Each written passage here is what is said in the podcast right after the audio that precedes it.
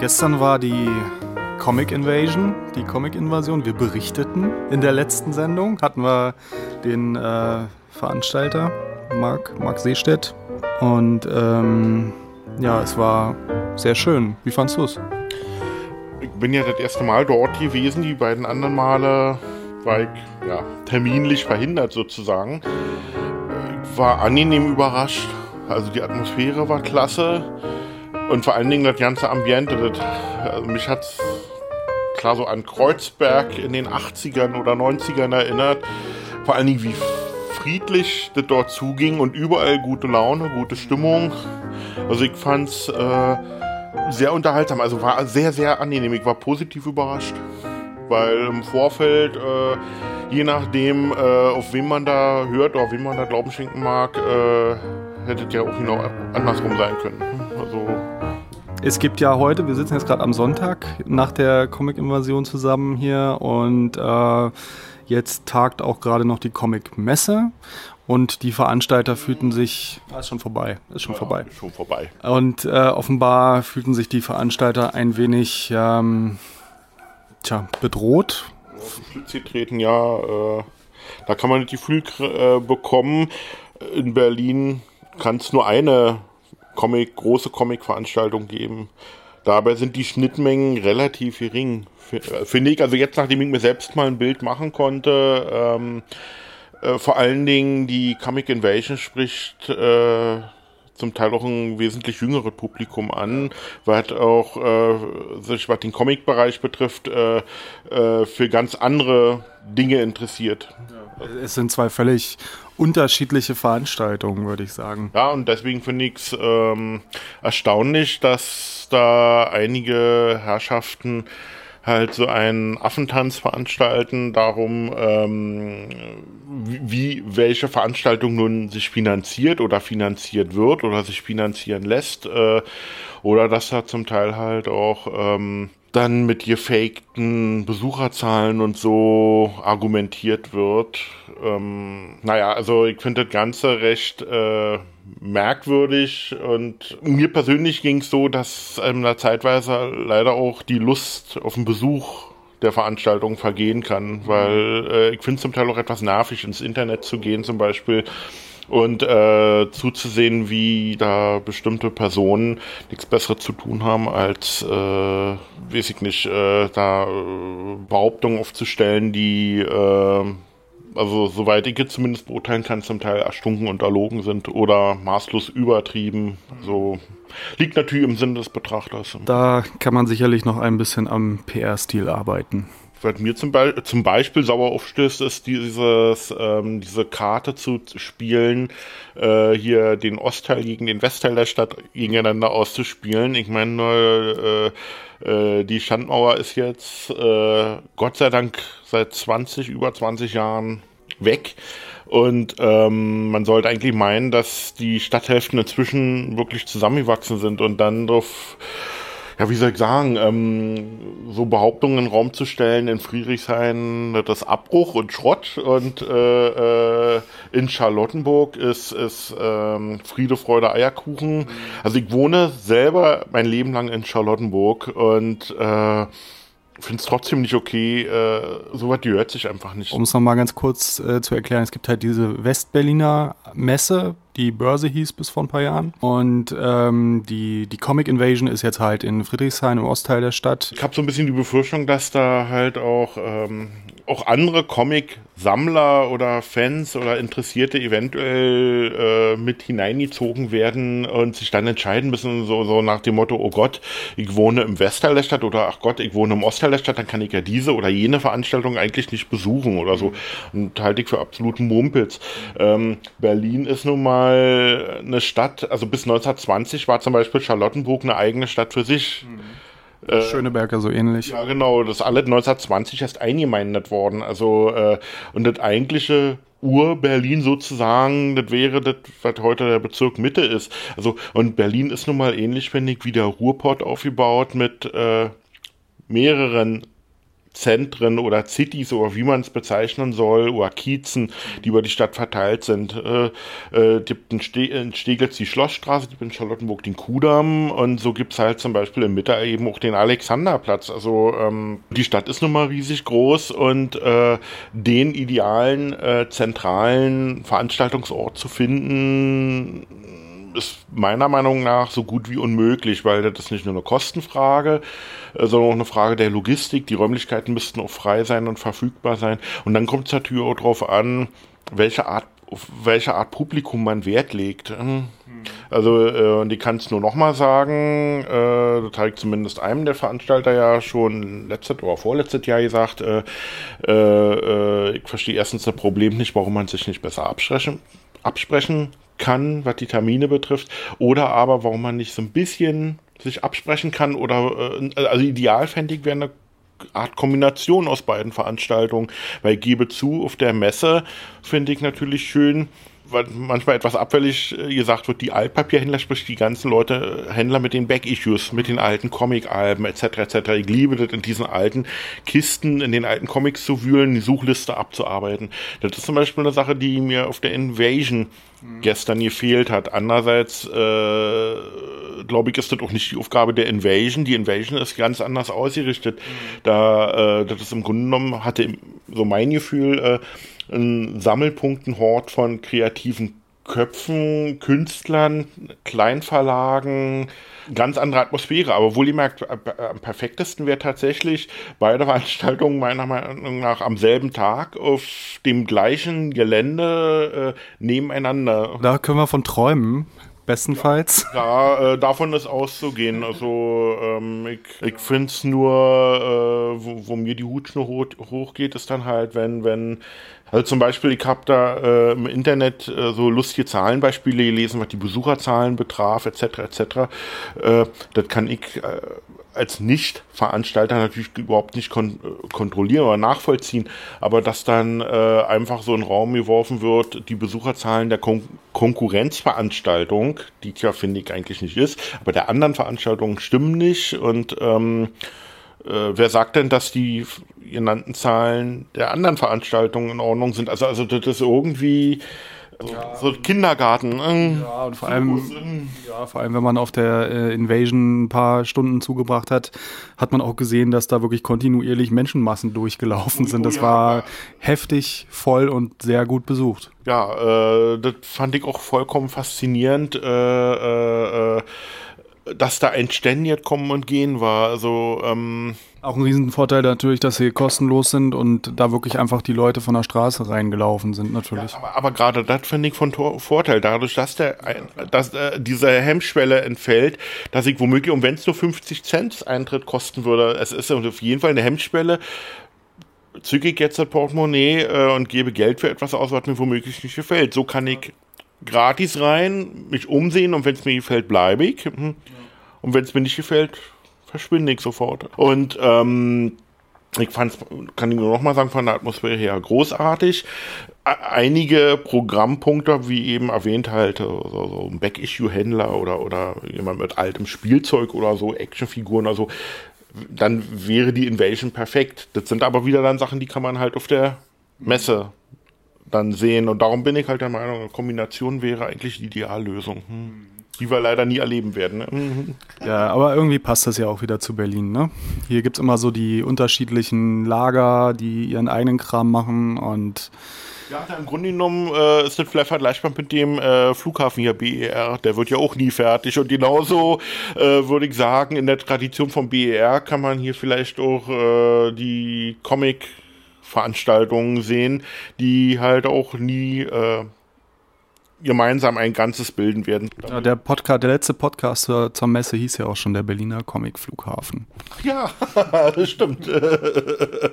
Irgendwie sind wir da auch schon drauf gekommen. Ich weiß nicht mehr, was es war, aber wir werden es sehen. Wir werden es erleben, was da passiert. Jede Comic-Veranstaltung ist ein Gewinn.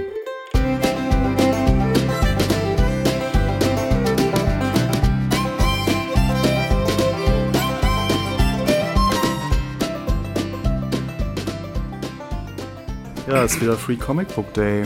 Was, du hast hier den ganzen Stapel rumliegen? Ja, also äh, ein ganzer Stapel ist gut. Das ist etwa die Hälfte der Hefte, die, äh, die diesmal zur Verteilung kommen. 60 Titel gibt es in diesem Jahr und äh, also nochmal eine Steigerung zum Vorjahr. Letztes Jahr waren 52, das Jahr davor 48, glaube ich. Äh, wird langsam etwas unübersichtlich und ähm, bereitet einigen Händlern auch Probleme von der Logistik her. Vor allen Dingen, auch wenn es free ist, also gratis abgegeben wird, äh, die Händler müssen die Hefte ja trotzdem bezahlen. Und wenn die Auswahl an Titeln immer mehr wird, ergibt sich da natürlich irgendwann ein echtes Problem.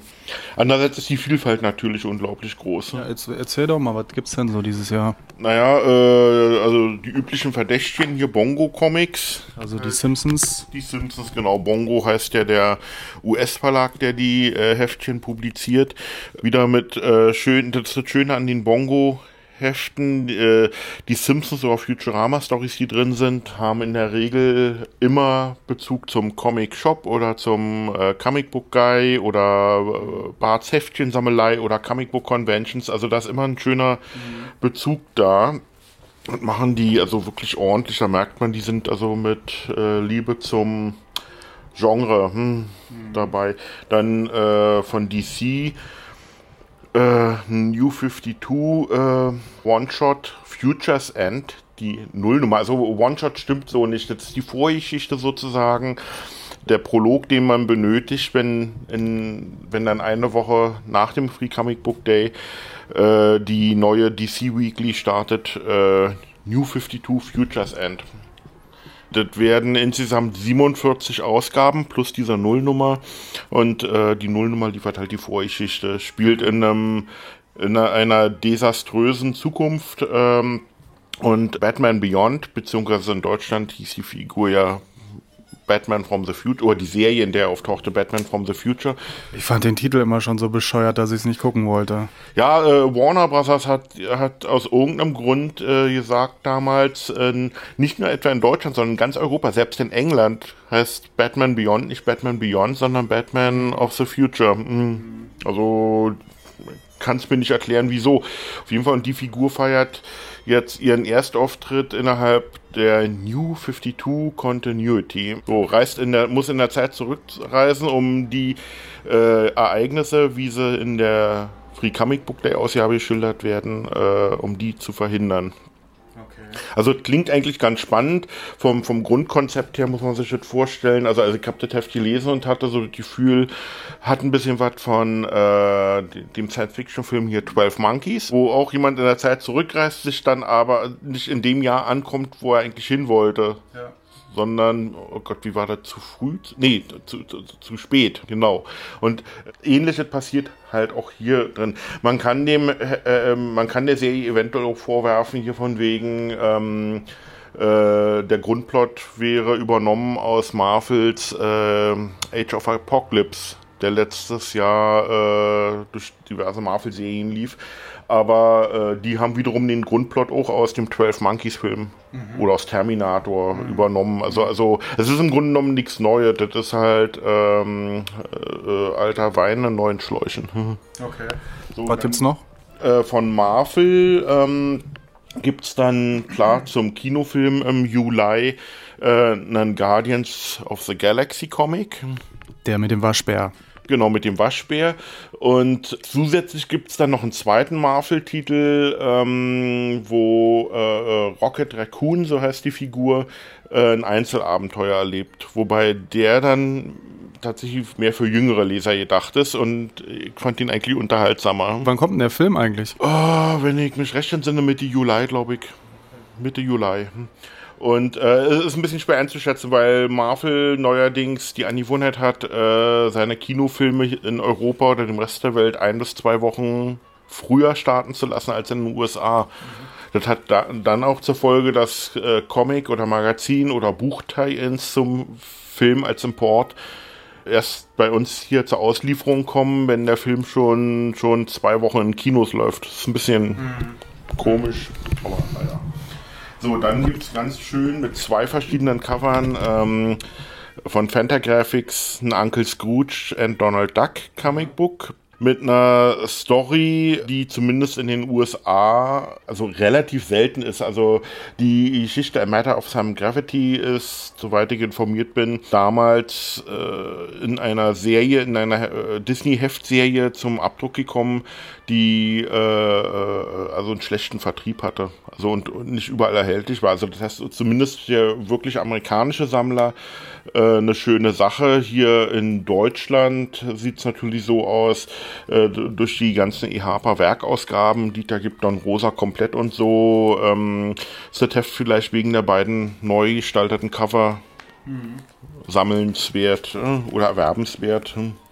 Ja, was gibt's sonst noch? Äh, IDW erfreut uns mit äh, einem One-Shot Transformers vs. G.I. Joe, okay. wo also die beiden Spielzeug Universen sozusagen aufeinander losgehen äh, und das Ganze äh, gezeichnet auch im Intel äh, wirkt von der Kolorierung und vom Zeichenstil her wie, wie ein Comic aus den 60ern. Das ist ja cool.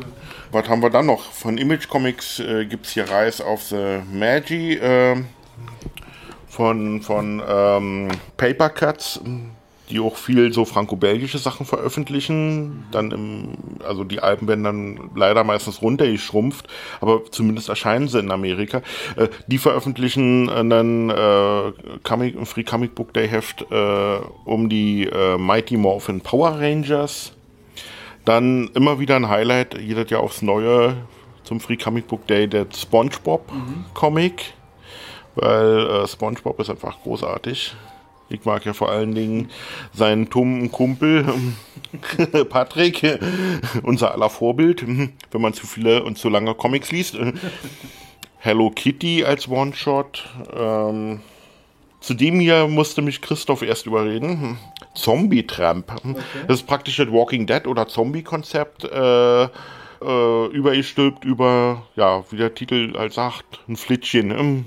Sieht auch ziemlich äh, deftig vom Zeichenstil aus. Also, also äh, die Mädels grundsätzlich alle mit Atombusen und leicht bekleidet. Also Hatter M, Far from Wonder, der ist, bringt mich recht in Sinne, glaube ich, von Dark nee, nicht Dark Horse, Automatic Pictures Publishing. Äh, äh, den konnte ich noch nicht lesen, äh, aber das Artwork sieht wunderschön aus. Ipso Facto, so eine Art Action-Geschichte mit Science-Fiction-Einschlag geht auch um Abtreibungskliniken in Amerika. Äh, ähm, wohlgemerkt, ich konnte es noch nicht lesen. Also, das ist nur so, so, so, so ein grober Überblick. Ich habe halt so ein bisschen reingeblättert. Über von Kieran Gillen. Ähm, das spielt ja in so einer Parallelwelt, in der gegen Ende des Zweiten Weltkriegs die Nazis im letzten Moment doch noch den äh, Übermenschen scha schaffen konnten. Das heißt, man muss sich das so vorstellen, äh, in den DC Comics äh, äh, hatte Superman seinen Auftritt während des Zweiten Weltkriegs, in den Marvel Comics Captain America. So, und in dieser Version äh, halt sind dummerweise die Nazis diejenigen, die plötzlich einen Übermenschen am Wickel haben. Ähm, also es ist ein interessantes Konzept. Es ist nicht so, dass da jetzt irgendwie Nazis verherrlicht werden oder irgendwie, sondern das ist im Grunde genommen wie eine deftige Action-Geschichte, die äh, im Zweiten Weltkrieg spielt, die halt ähm, ja, auf einer parallelen Zeitlinie spielt. Und das ist im Grunde genommen auch kein richtiger Comic, sondern das ist mehr so eine Art äh, Begleitbuch. Das heißt Abbildung aus den bisher erschienenen Heften bzw. Paperbacks mhm. und ergänzt durch, durch äh, viele Texte. Also für Sammler oder Leser von über äh, auf jeden Fall ein Must-Have. Ähm, und ähm, was haben wir hier noch Feinet? Gucken wir mal. Ja, von Dark Horse gibt es hier äh, Project Black Sky. Äh, Dark Horse versucht sich ja immer wieder, leider relativ erfolglos, an eigenen Superhelden-Comics. Und in Black Sky bekommen wir halt die Abenteuer zu sehen, weitere Abenteuer von Captain Midnight. Äh, mhm. Also äh, ich lese den regulären Captain Midnight recht gerne, weil der vermittelt einem so ein schönes altmodisches Superheldengefühl, so, so, so, so, so äh, modern gezeichnet, aber die Abenteuer le lesen sich halt schön altmodisch, so wie, wie so Comics aus den 40ern oder 50ern. So wie du Superman gern hättest heute. Ja, ich will ja Superman nicht altmodisch haben.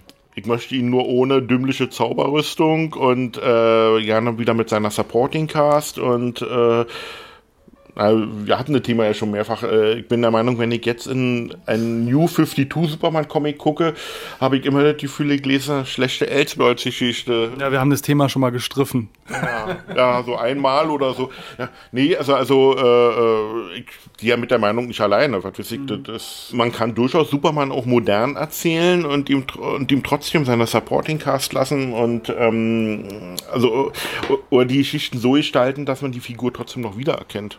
Aber weil wir gerade bei DC Comics sind, von DC mhm. gibt es natürlich auch noch einen zweiten Titel, mhm. der dann wie jedes Jahr mehr für Kinder gedacht ist, nämlich Teen Titans Go. Mhm. So ganz cartoony. Ja, genau, das ist so, so die äh, Teen Titans äh, in so einer Art äh, ja, Manga, Anime, ähm, Optik. Also ist Geschmackssache, mein Ding ist es nicht, aber die Kinder stehen total drauf. Äh. Ich finde es auch schön. Und ähm, ich gucke gerade mal Magic Ma Magic äh, Wind, ja, mhm. Magic Wind heißt der. Äh, ist ein Auszug aus einer Grafiknovel, die demnächst erscheint. Ein Western. Oh. Sieht äh, also wirklich hübsch aus. Ich hätte als erstes gedacht, das ist halt franco-belgisch. Ja, sieht interessant aus. Mhm. Was haben wir hier noch Feines? Gucken wir mal. Buck Rogers. Gab es letztes Jahr schon mal vom, von Hermes Press, dem Verlag, der die Buck Rogers Lizenz hat. Äh, äh, was ich an diesem Buck Rogers One-Shot dies Jahr so wunderschön finde, ist nicht nur, dass ein kompletter alter äh, Comicstrip, ein kompletter Zyklus nachgedruckt wird, sondern es finden sich auch noch reichlich Text, Textseiten drin, äh, Zeichner werden vorgestellt, ähm, teilweise Fotos äh, von altem Merchandise zu Buck Rogers. Äh, Buck Rogers, die Figur ist ja älter als Flash Gordon. Mhm. Das gerät ja leider immer wieder in Vergessenheit. Äh, äh, Flash Gordon ist ja im Grunde genommen entstanden, weil Buck Rogers so erfolgreich war. Hm. Ach so. So, und äh, was ich wirklich klasse finde, ist, dass hinten in dem Heft dann halt auch ein bisschen Merchandise abgebildet wird. Äh, Auszüge hier vom Artwork aus Howard Chakins jüngst erschienener Buck Rogers Version.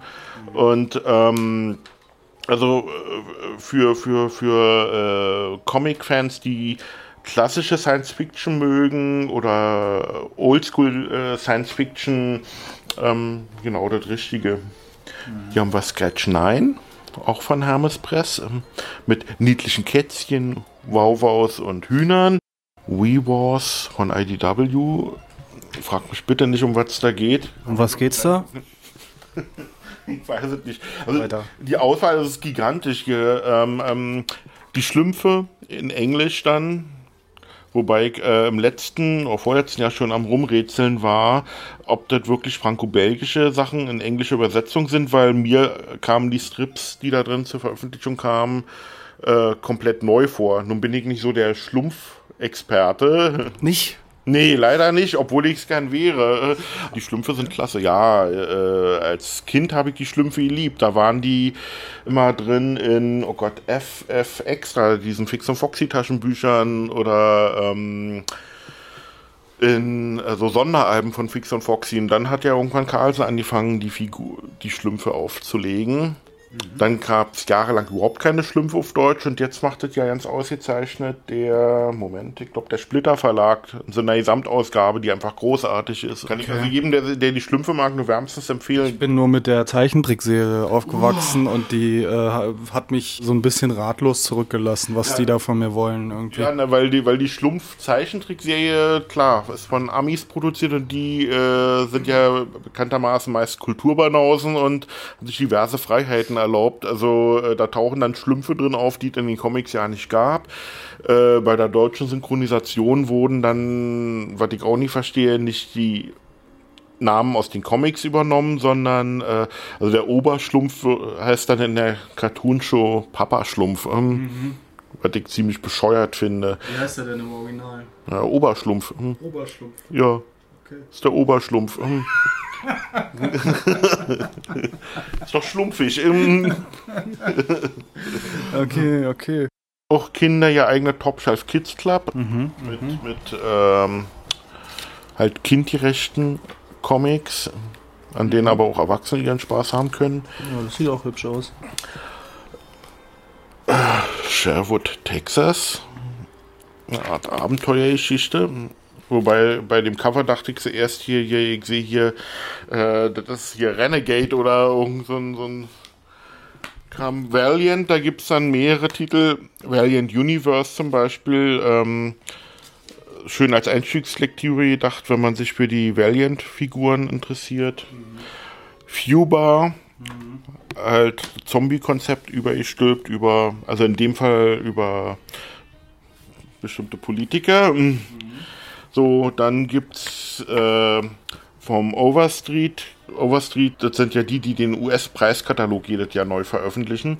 Und ich finde deren Free Comic Book Day Heft immer hochinformativ, weil äh, das gibt man gern an Kunden, die äh, anfangen mit dem Comic Sammeln von US-Comics, weil in der Regel finden sich da so Auszüge aus dem Preisguide drin, ähm, Tipps, was man beim Sammeln beachten muss. Äh, äh, äh, oder in diesem Jahr haben sie zum Beispiel auch Artikel drin zu Batmans 75. Geburtstag und äh, zu der Herkunft vom Winter Soldier, dieser Figur aus den Captain America Comics, der ja jetzt auch im zweiten Captain America Kinofilm eine wichtige Rolle spielt. Hm.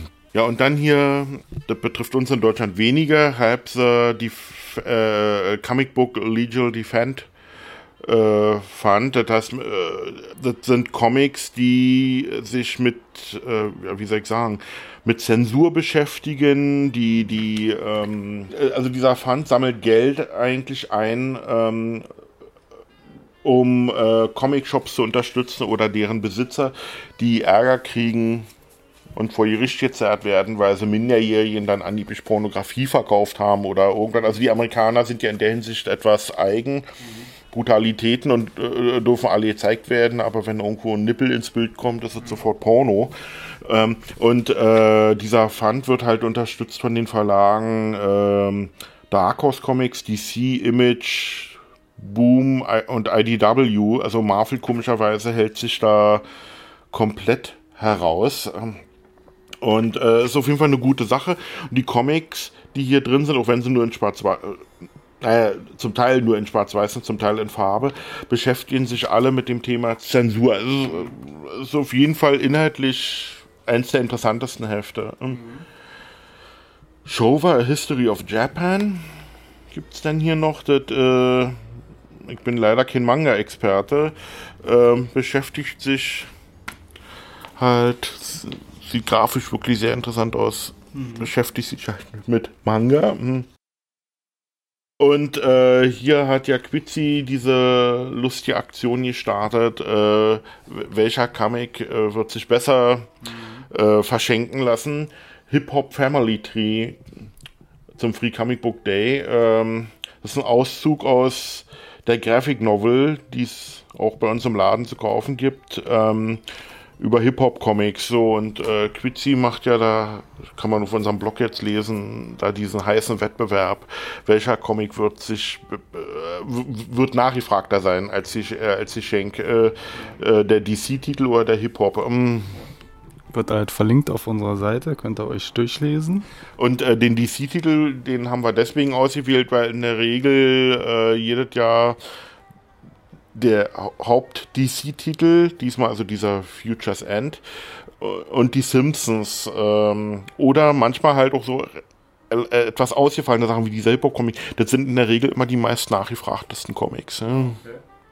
Also ich werde dann äh, kurz nach dem Free Comic Book Day auch wieder äh, so eine Top Ten Liste auf den Blog stellen, welche Hefte die nachgefragtesten waren. Wann ist denn der? Der ist jetzt am Wochenende, ne? Der ist jetzt am kommenden Samstag. 3. Mai. Der Unfug ist ab 11 Uhr geöffnet.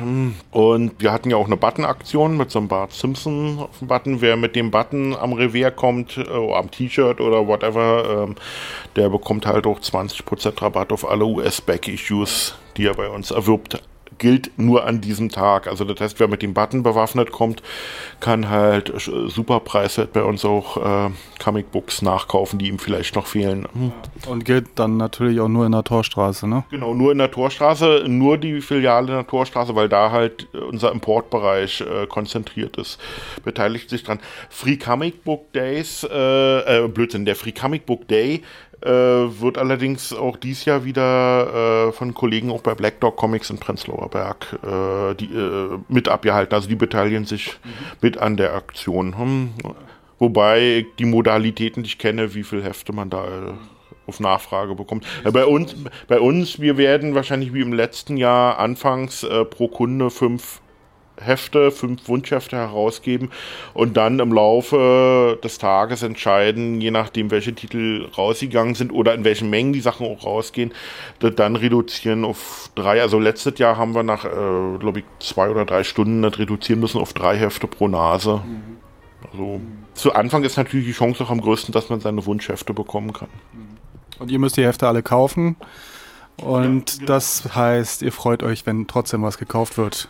Oh ja, äh, äh, das nennt sich zwar Free Comic Book Day, aber tatsächlich sieht es halt so aus, äh, die Verlage drucken die Sachen und geben die zum Selbstkostenpreis an den Vertrieb.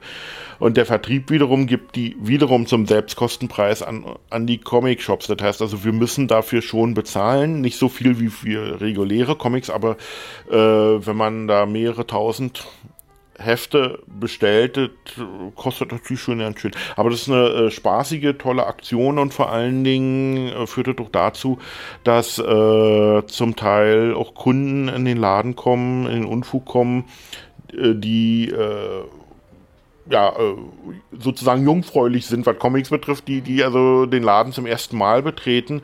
Und wir freuen uns natürlich auch, wenn, wenn, wenn der eine oder andere dann aus dem regulären Angebot Sachen bei uns kaufen würde. Klar. Hast du noch einen Kaffee für mich?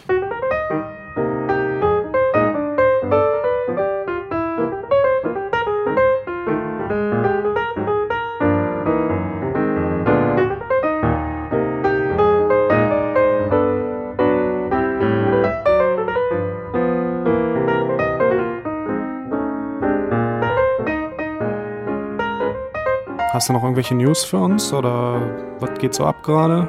Ähm, naja, ähm, diesem Jahr feiert DC Comics Batmans 75. Geburtstag. Und äh, wie schon im letzten Jahr zu Supermans 75.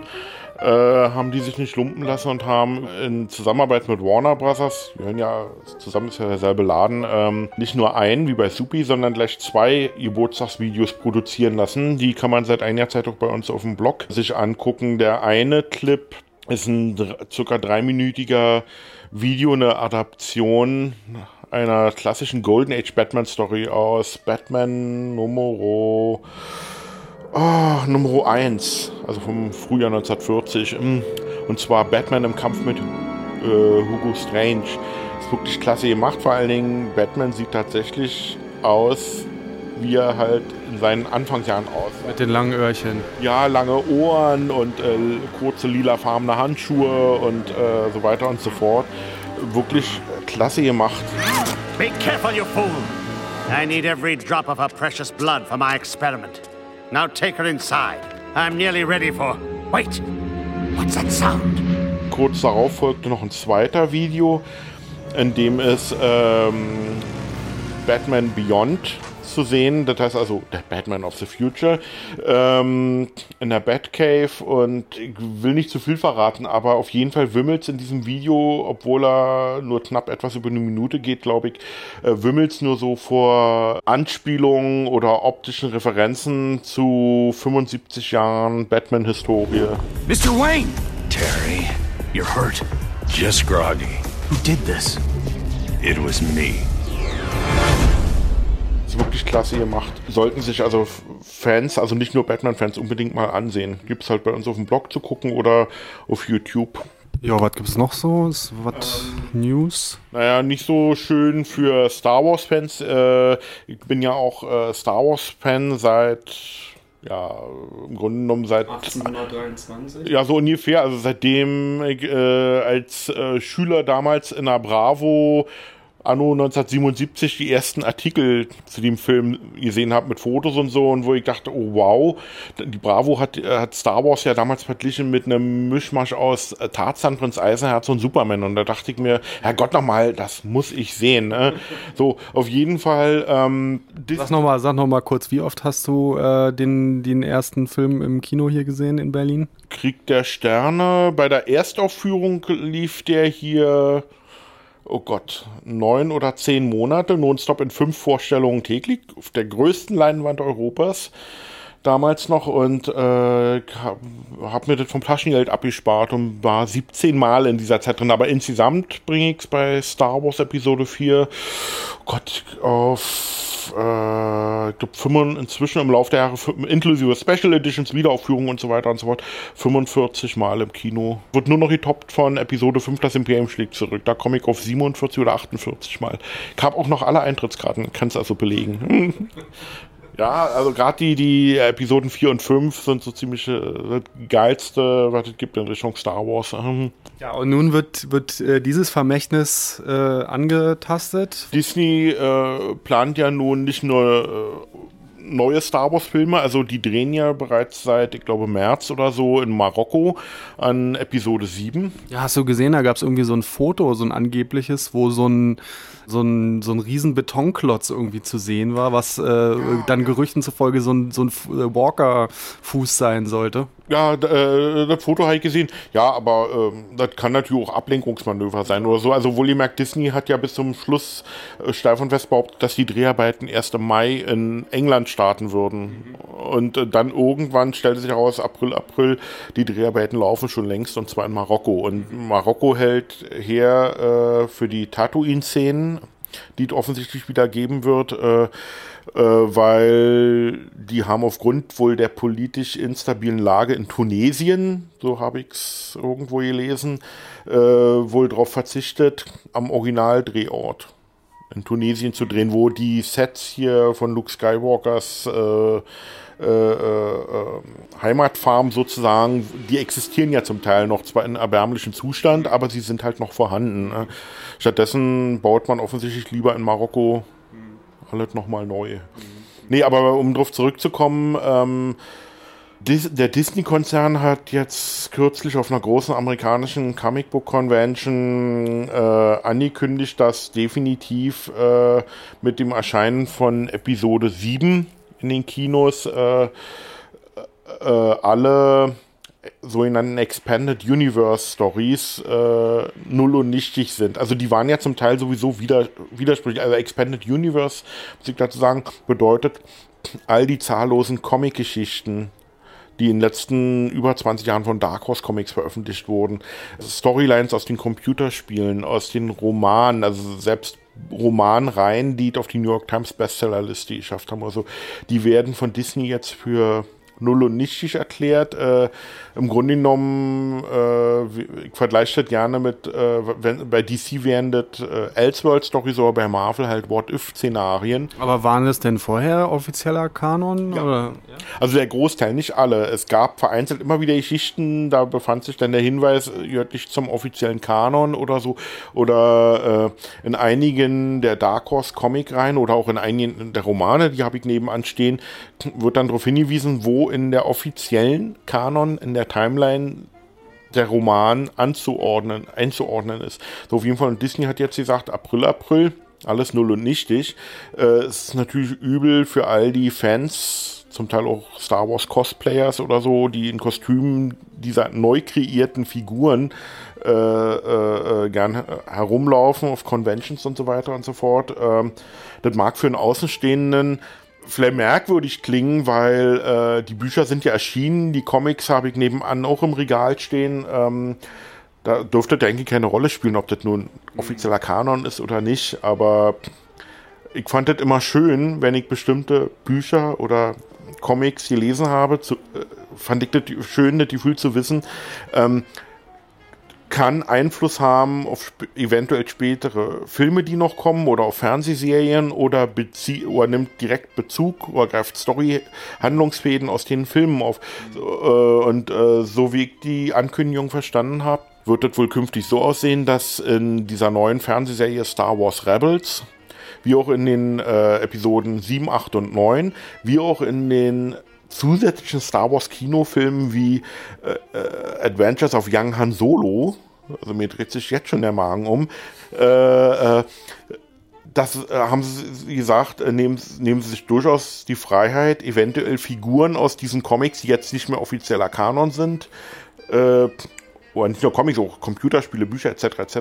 Äh, eventuell Figuren oder oder äh, Szenarien herauszunehmen, um die dann filmisch umzusetzen. Hm Also die benutzen das weiterhin als Quelle, mhm. aber äh, es ist halt nicht mehr offizielle Story, Bestandteil der offiziellen Storyline. Mhm. Und ähm, ich hatte mich, äh, als die Meldung raus war, so auf einigen US-Message-Boards mal so umgeschaut und die Fans sind alles andere als begeistert. Hm.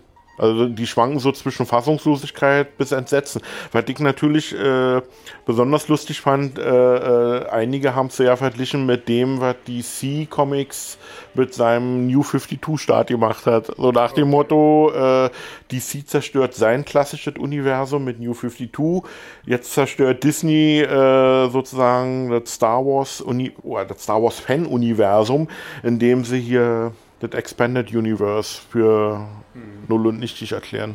Ist schade, aber Geld regiert die Welt und ähm, ist halt der Lauf der Dinge. Ich meine, und Disney kann sich sicher sein, dass die Fans trotzdem wie die Bekloppten ins Kino stürmen werden, wenn neue Star Wars-Filme kommen. Also das, da werde ich nicht anders sein. Ich werde auch äh, voller Neugierde ins Kino kommen. Andererseits aber vielleicht nur 30 Mal diesmal.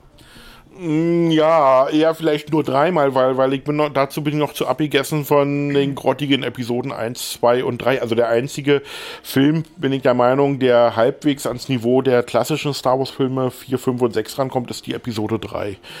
Äh, da haben sie das Gott sei Dank äh, noch geschafft, die Kurve so ein bisschen zu kriegen, optisch, storymäßig und so weiter. Andererseits äh, bin ich ja auch nach wie vor der Meinung, äh, war ein Fehler von George Lucas, da seinen Kopf durchzusetzen und partout Drehbuch und Regie und so alles in allein, im Alleingang zu machen.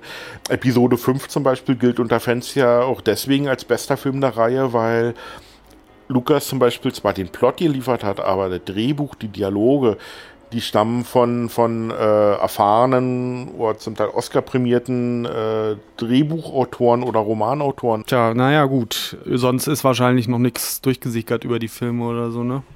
Naja, bisher haben sich die Fans halt den Kopf zerbrochen, welche der Figuren aus den äh, Fortsetzungsromanen, die es ja gibt, die alle auf die New York Times Liste geschafft hatten, von Autor Timothy Zahn, äh, welche der Figuren dort in den neuen Film auftauchen werden. Aber das ist jetzt natürlich komplett vom Tisch, äh, weil ähm, im Grunde genommen alle Geschichten, die wir in den letzten Jahren oder Jahrzehnten zu lesen bekommen haben, die nach Return of the Jedi angesiedelt waren, äh, hat Disney für null und nicht erklärt. Also ja, gibt es noch irgendwas? Äh ähm, ja, ich überlege gerade. Ich glaube, so verschiedene Trailer. Ein Sin City Trailer gab es neulich. Sin City 2 was gab es denn da noch? Da war da noch irgendwas. Ja, naja, da, das war für mich ja, als ich mir die 300-Fortsetzung im Kino angeschaut habe, für mich der äh, Übergau. Äh, da liefen im Kino, oh Gott, sechs Trailer vor dem Film. Mhm. Sechs Kinotrailer nonstop. Äh, und bis auf einen, soweit ich mich erinnere, waren alle für Comic-Adaptionen und alle waren von Marvel. Ich kann mich erinnern, die ersten zwei, drei Trailer dachte ich noch, ey, klasse, bringt eine richtige Stimmung jetzt für, die, für den Kinofilm. So, nach dem dritten Trailer war ich dann so weit, dass ich mir gesagt habe, um Gottes Willen, no, no, noch ein Comic-Trailer und dann wieder von Marvel und ich fange an, auf die Leinwand zu kotzen. Und genauso war es dann auch. Also nicht, dass ich gekotzt hätte, aber, aber äh, ich hab's ja auch an den Reaktionen im Publikum gemerkt, so, so, so, so leises Aufstöhnen mhm. oder nicht schon wieder. Ähm, ich bin der Meinung, äh, Marvel übertreibt das ein bisschen ähm, mit, äh, äh, es sind ja nicht nur Marvel Studios, die zwei Filme pro Jahr oder so in die Kinos bringen. Dann äh, hat die Fox ja noch äh, Verfilmungsrechte und Sony hat Verfilmungsrechte Verfilmungsrechte. So, und die kommen auch alle jeweils mit einem Film pro Jahr, sodass wir hier äh, mit vier oder fünf Marvel-Comic-Filmen pro Jahr rechnen müssen. Das setzt irgendwann einen Übermüdungseffekt beim Zuschauer ein. Vor ja. allen Dingen Comic Verfilmungen, äh, Marvel macht ja nichts anderes als Superhelden. Marvel macht ja nun mal nur Superhelden, was weiß ich, aber so ein Film wie Red, diese herrliche Agentenparodie, ähm, oder Jonah Hex, Western, was weiß ich, äh, das sind andere Genres und die wenigsten wissen, dass es sich dabei auch um Comic-Verfilmungen handelt, aber eben um Verfilmungen von DC oder Sin City oder jetzt im Sommer dann die Fortsetzung Sin City 2 von Dark Horse Comics. Ähm, auch Comic-Verfilmung. Äh, ich bin mir relativ sicher, das wird nicht mehr lange dauern und dann äh, werden die ständigen Superheldenverfilmungen im Kino dem Publikum zu viel und werden anfangen, in Reihe zu floppen. Wirkt so ein bisschen so, als ob jetzt Comic-Verfilmung ist immer synonym für Superhelden-Verfilmung, ne? Ja, so wie, äh, auch das fällt mir halt, im, wenn ich im Kino bin, auf, dass wenn dann Superheldenfilm ist und Publikum, bevor der Film anfängt, unterhält sich so ein bisschen, äh, dass dann äh, tatsächlich die, die, Meinung vorherrscht, naja, wenn es ein Superheldenfilm ist, dann muss der von Marvel sein. Also Batman, Dark Knight, selbstverständlich ein Marvel-Film. Also, also da hat Marvel also wirklich über Jahre hinweg äh, sein Werbebudget wirklich perfekt eingesetzt und dafür gesorgt, dass sich in den Köpfen der Zuschauer, die normalerweise keine Comics lesen, tatsächlich festgelegt hat, äh, dass Marvel synonym ist mit Superhelden. Hm. Ja, vor 10, 15 Jahren war es genau andersrum, ne? Ja, stimmt. Wenn du da jemand auf der Straße gefragt hättest, äh, der keine Comics liest, welche Superhelden ihm einfallen, dann hätte derjenige Superman oder Batman genannt oder in den USA noch Wonder Woman und vielleicht den Hulk, weil die über Jahre hinweg erfolgreiche Fernsehshows hatten. Jetzt, also im Grunde genommen ist es ja gut, äh, äh wenn Comics dadurch äh, auch einer breiten Öffentlichkeit so ein bisschen ins Bewusstsein rücken. Ich finde es nur schade, wenn äh, viele jetzt denken, eine Comic-Verfilmung muss immer was mit Superhelden sein. Ja. Dem ist eben nicht so.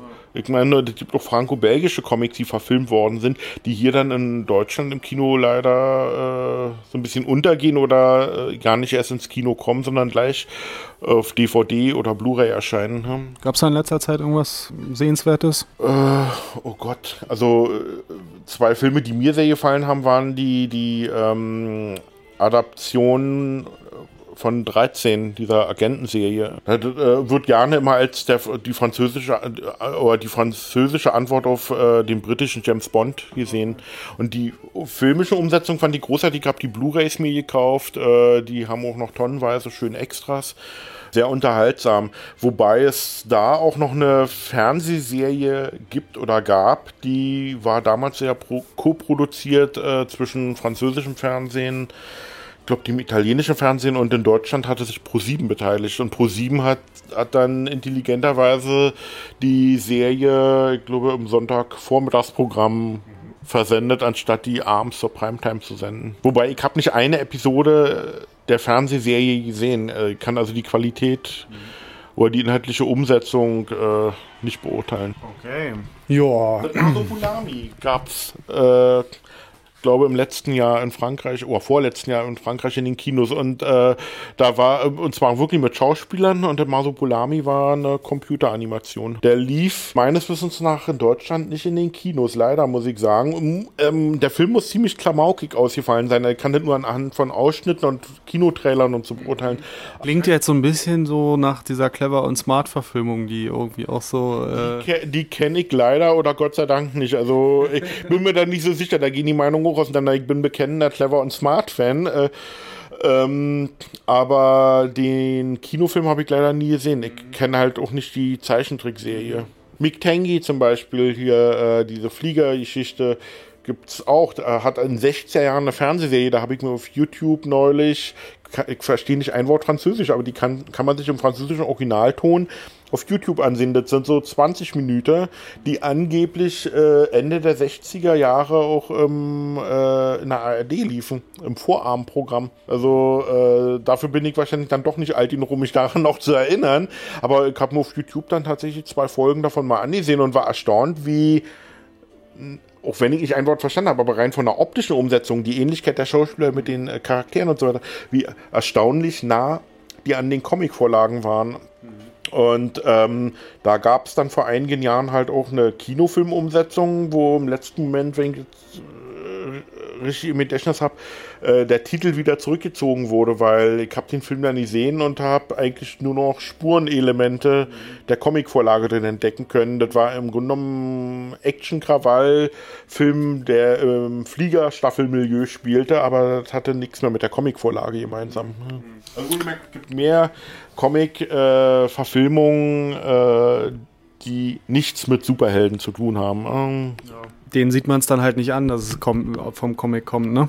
Oder ähm, zumindest bei Superhelden, du siehst halt Leute in komischen Kostümen und weißt sofort, ja, das muss aus dem Comic sein. Ja, naja, oder gibt die andere Möglichkeit, äh, zum Beispiel hier der Autor Marc Millar, der hat es ja in den letzten Jahren drauf, der startet am laufenden Meter neue Miniserien. Und äh, meistens, wenn das erste Heft erscheint, kurz da nach oder kurz davor, so in dem Dreh ums Erscheinen des ersten Heftes herum, verkündet er dann stolz, er hat die Verfilmungsrechte wieder an irgendein Hollywood-Studio verkauft. Und da kann in den letzten Jahren natürlich schon so der Eindruck entstehen, äh, zumal dann die Folgehefte auch auf sich warten lassen. Also ich habe nebenan in meinen Comic-Kisten mindestens zwei Serien noch herumliegen, die der gute Mann einfach nicht fertiggestellt hat, weil er angeblich so wenig Zeit hat. Äh, äh, äh, äh, äh, er hat inzwischen so ein bisschen den Ruf weg, von wegen, dass die Sachen, die er als Comic-Miniserie startet, äh, im Grunde genommen nichts anderes sind als verkappte Drehbücher. Also er startet die Serien, damit er sie anschließend mit reichlich Profit an irgendein Hollywood-Studio verhökern kann. Tja, naja, ist ja auch ein Geschäftsmodell.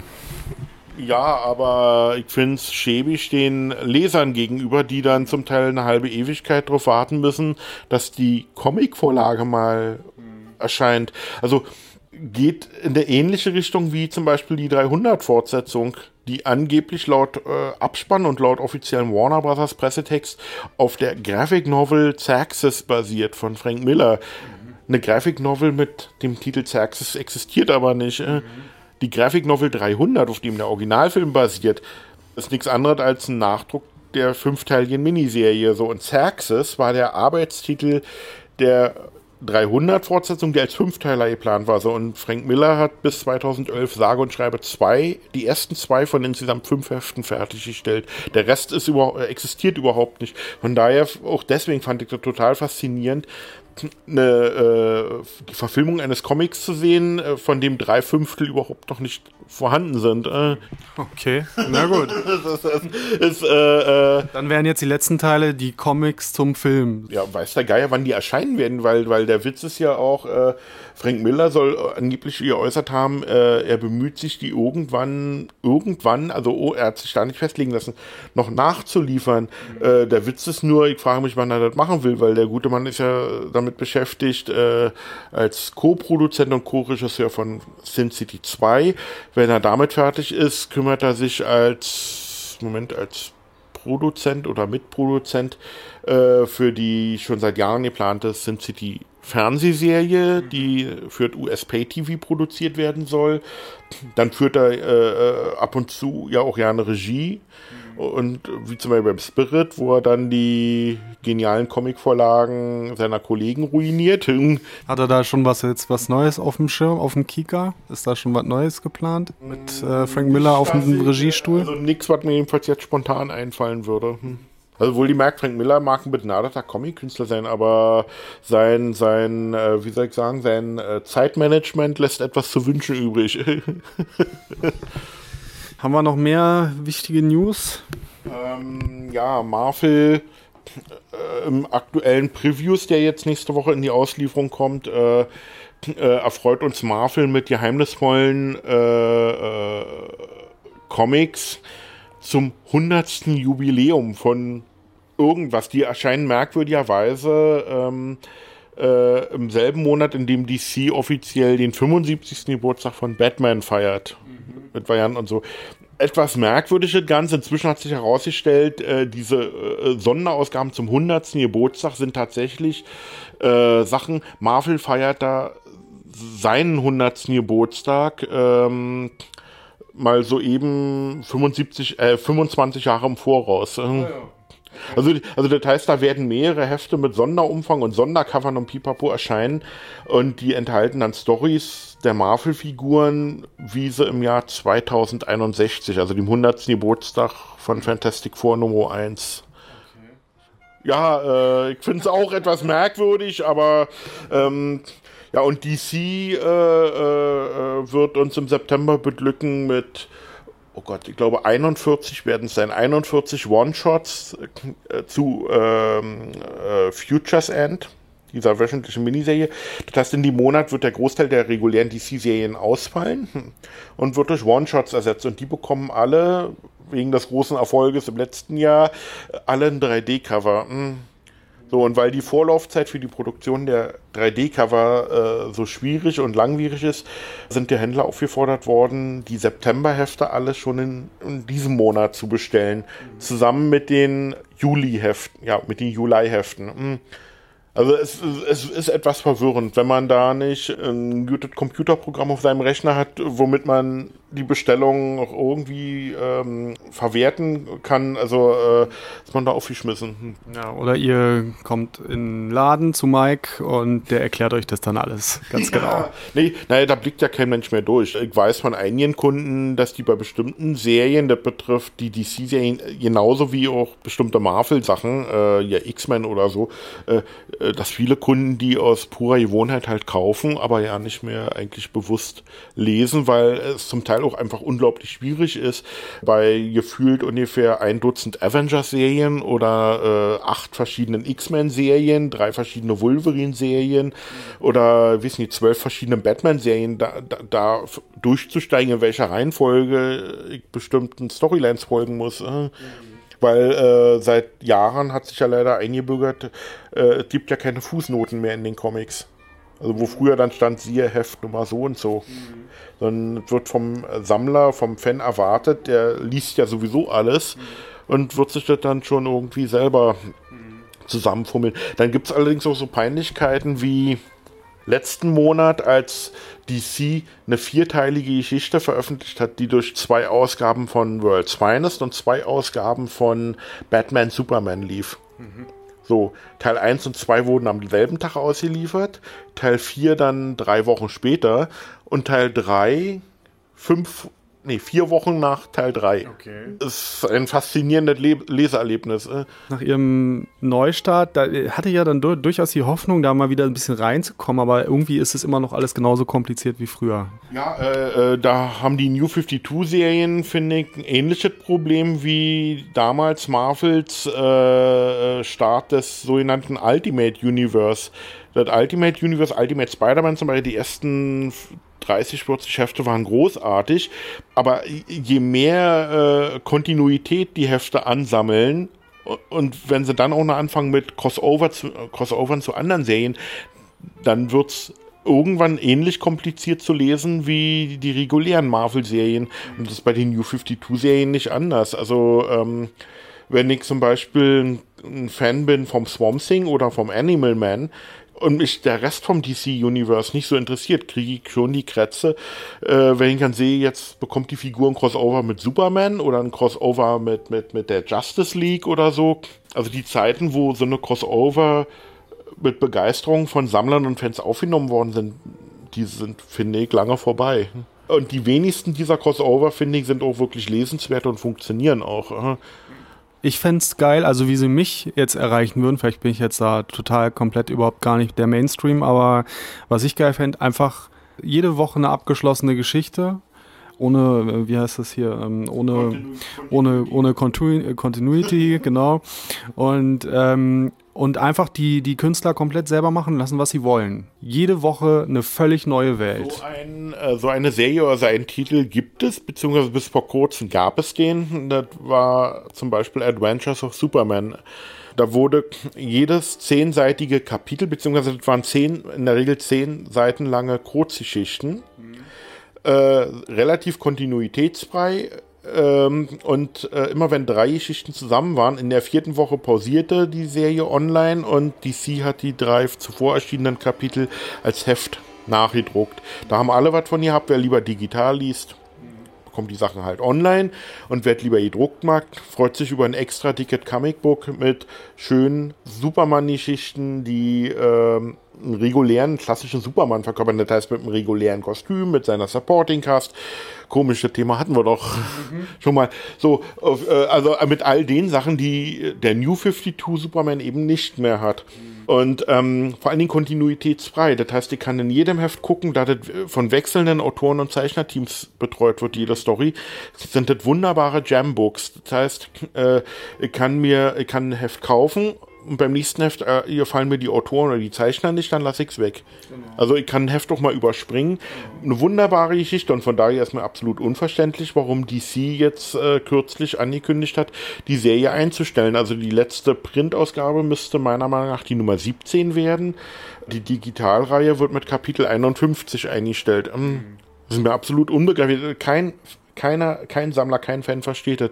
Wenn man in die Messageboards geht, äh, ob auf den Superman-Fan-Websites oder auf allgemeinen US-Comic-News-Sites äh, die meisten äh, Leser oder so äh, sind da, schwanken zwischen Verwunderung, Entsetzen und komplett enttäuscht sein. Hm. In der Hinsicht waren früher die ähm, Animated Comics von DC eine schöne Alternative. Äh, die äh, bezogen sich dann zum Beispiel auf die ganzen ähm, Bruce Tim Animated Serien, äh, Batman Adventures, Superman Adventures oder so. Die sind zum Teil ja damals in Deutschland hier vom Dino Verlag. Ja veröffentlicht worden und die waren einfach großartig. Das, das war die einzigen Superman-Batman-Serien, die ich gesammelt habe. Und äh, DC hätte meiner Meinung nach diese Serien in irgendeinem Format durchaus in derselben Optik vor allen Dingen weiterlaufen lassen können. Stattdessen, jedes Mal, wenn eine Zeichentrickserie neu gestartet wird, gibt es einen neuen Comic dazu. Und äh, wenn die Serie dann nach zwei oder drei Seasons dann, wie ich finde, ziemlich schnell eingestellt wird, was meiner Meinung nach auch daran liegt, weil die halt nicht in diesem äh, Bruce Tim Design mhm. Angelegt sind, äh, äh, wird natürlich auch die dazu gehörige Heftserie eingestellt. Ähm, also so ein, so ein, so ein, so ein ähm, Bruce Tim Animated Look äh, Comic-Titel wäre super. Mhm. Ja. Das ist immer eine Sache, die, die Marvel komplett fehlt, wenn ich mir deren Angebote angucke für jüngere Leser ähm, deren Comics, die auf äh, den Marvel-Zeichentrickserien basieren, äh, finde ich die vom Artwork in der Regel meistens ziemlich hässlich. Also der, der einzige Titel, der mir da derzeit so ein bisschen äh, optisch gefällt, ist äh, oder war äh, Hulk Agent of Smash. Da finde ich den Titel schon mal klasse. Aber in der Regel, finde ich, haben die Marvel-Serien, äh, Heftserien, die auf äh, äh, deren Zeichentrickserien basieren, finde ich das Problem, dass die manchmal auch aussehen, als hätten die die Bilder vom Bildschirm abfotografiert oder nachgemalt. Also das sieht irgendwie, also die, mir gefällt die Optik einfach nicht. Was die Geschichten selbst keinen Abbruch tut. Das Schöne ist halt, dass sie sich zumindest bemühen, auch äh, Superhelden-Comics anzubieten, die man auch jüngeren Lesern anbieten kann. Weil so ein Standard Batman oder Wolverine oder Spider-Man-Heft, bin ich der Meinung, kann man heutzutage keinem Sechs- oder Achtjährigen, der das gerne lesen möchte, in die Hand drücken, weil mitunter sind die Dinger, finde ich, schon recht gewalttätig. Äh. Okay. Hast du noch irgendwas auf der Pfanne? Ähm, ja, Dark Horse. Es gibt eine Dark Horse-Serie, die ich für absolut empfehlenswert halte. Und zwar das Dark Horse Presents. Mhm. Äh, das wäre am ehesten vergleichbar mit dem, was das Zack-Magazin, Comic-Magazin hier in Deutschland macht. Ja. Das ist im äh, US-Comic-Book-Format, aber super ähm, gebunden, also richtig mit einem äh, Glanzumschlag drumherum. Also die können, kann man, also die haben 80 bis 100 Seiten Umfang. Man kann sie praktisch sozusagen auch ins Regal stellen. Kurzgeschichten, äh, One-Pager, äh, zum Teil auch Fortsetzungsgeschichten von der Creme de la Creme an, an, an US-Comic-Künstlern, also da finden sich dann zum Beispiel auch durchaus Sachen mal von Magnola drin, hier Hellboy oder so, äh, etc. etc. Und die Serie hat auch mehrmals schon einen Eisner Award gewonnen. Mhm als bester Anthology-Titel. Mhm. So, und ähm, Dark Horse hat jetzt halt angekündigt, die Serie einzustellen und aber neu zu starten. Das heißt, die verändern das Format. Die Hefte werden dünner gemacht. Mhm. Weil so ein 80-Seiten-Heft, auch wenn das perfekt gebunden aussieht und wirklich total schnieke aussieht, die kosten 8 bis 9 Dollar je Ausgabe. Das ist natürlich ein heftiger Preis, aber dafür bekommt man wirklich was geboten. Vor allen Dingen die Hefte sind komplett werbefrei. Mhm. Und da finde ich, ist das eigentlich eine preiswerte Sache. Aber, da aber waren die nicht früher schon mal dünner? Da gab es also. Gab schon mal eine Dark Horse Heftreihe äh, mit, glaube 150 oder mehr Ausgaben. Die hieß auch Dark Horse Präsenz. Ja die wurde dann irgendwann eingestellt und äh, vor etwa drei Jahren hat Dark Horse den Titel halt reaktiviert. So. Also Zax zum Beispiel, die 300-Fortsetzung, feierte eigentlich oder sollte Premiere feiern in der Erstausgabe von, Dark, von der neuen Dark Horse Präsenz Heftreihe. Dem ersten Heft damals äh, war auch eine Preview drin, erste Abbildung und so, so ein so Storyfolgen und so.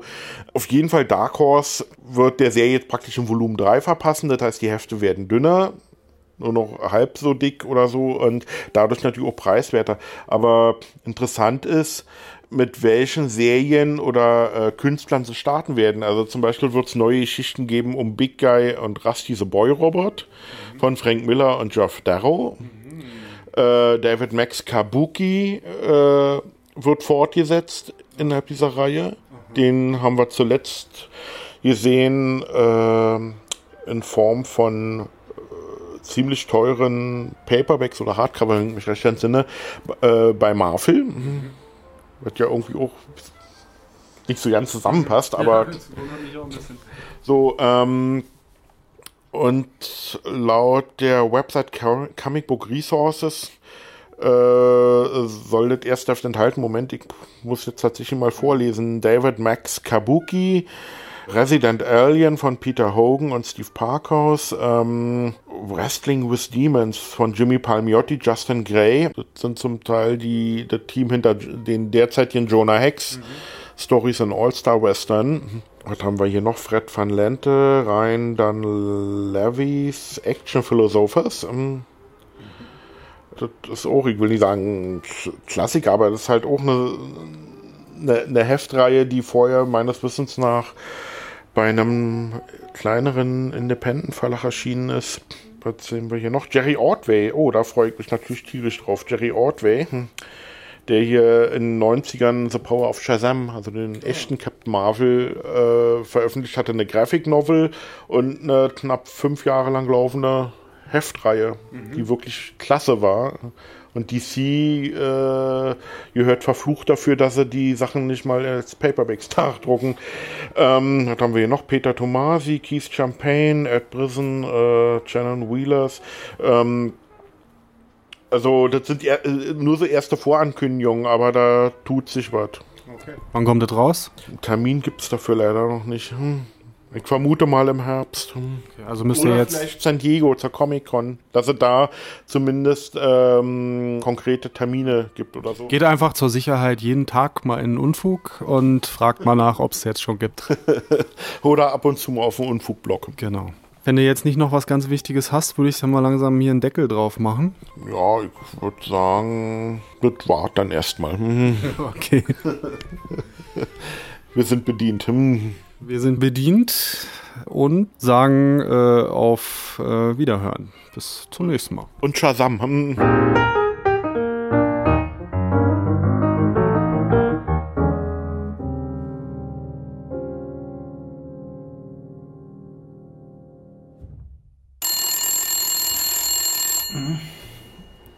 wird jetzt hier.